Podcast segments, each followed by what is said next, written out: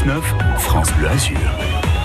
Mais où va-t-il encore nous emmener aujourd'hui L'info musique ciné, concert, série, télé aussi. C'est à 8h50 tous les jours avec Adrien Mangano. Adrien qui est autour de la table. Bonjour Adrien. Bonjour, les amis du matin. Bon, l'idée c'est de faire des rencontres hein, tous Toujours. les jours. Et là, c'est une rencontre 100% euh, sud avec Michel Boujna. Oui, installé sur la Côte d'Azur depuis maintenant une trentaine d'années. Pourquoi et comment a-t-il choisi de s'installer à Saint-Paul de Vence Eh ben, Il va nous le raconter à, sa manière, avec beaucoup d'humour. Ce jour-là, il était à Nice pour un spectacle. En plus, j'étais avec un de mes frères. On a fait un kiff. On est allé au parc impérial. On a, on a joué au tennis. Moi, j'adore jouer au tennis. On est allé jouer au tennis dans cet endroit qui est quand même incroyablement beau, sur des cours en terre battue, à tomber par terre. Et midi et demi, euh, l'organisateur du, du spectacle, qui était Monsieur Lucien Salle, me dit Michel, si tu veux, on t'emmène manger à la Colombe d'Or. J'ai dit c'est quoi la Colombe d'Or? Je connais pas. On dit viens, on t'emmène à Saint-Paul-de-Vence. Euh, la Colombe d'Or, c'est Prévert, c'est Montant, c'est Signoret, c'est toute cette époque-là. Voilà. Et c'est en sortant du restaurant qu'il passe par une rue tout près de l'école et il découvre un paysage époustouflant. On a toute la vallée comme ça jusqu'à la mer. C'est on dirait l'Italie, enfin c'est presque l'Italie d'ailleurs. On voit jusqu'à la mer comme ça. J'ai dit mais c'est magnifique ici. J'ai joué le soir en, en n'ayant qu'une seule idée dans ma tête,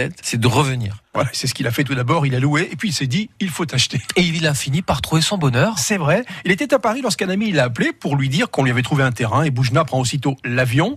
Et lorsqu'il découvre le lieu, il sort aussitôt son carnet de chèques et rapidement il fait construire. Vous savez que quand je suis rentré dans ma maison qui était finie Oui. à Saint-Paul, il y avait rien. J'ai un copain, il m'a prêté un matelas. J'ai trouvé dans, dans, un, dans une ruine qu'il y avait sur le terrain une espèce de table. J'ai trouvé une scie, j'ai coupé les pieds pour faire une table basse. J'ai un copain, il m'a envoyé une palette avec des verres, des assiettes, mais des, des verres, tu les regardes déjà, ils se cassent. Les assiettes, tu peux presque pas manger dedans tellement c'est de la merde. Des trucs que tu trouves à un euro. J'en ai encore un verre.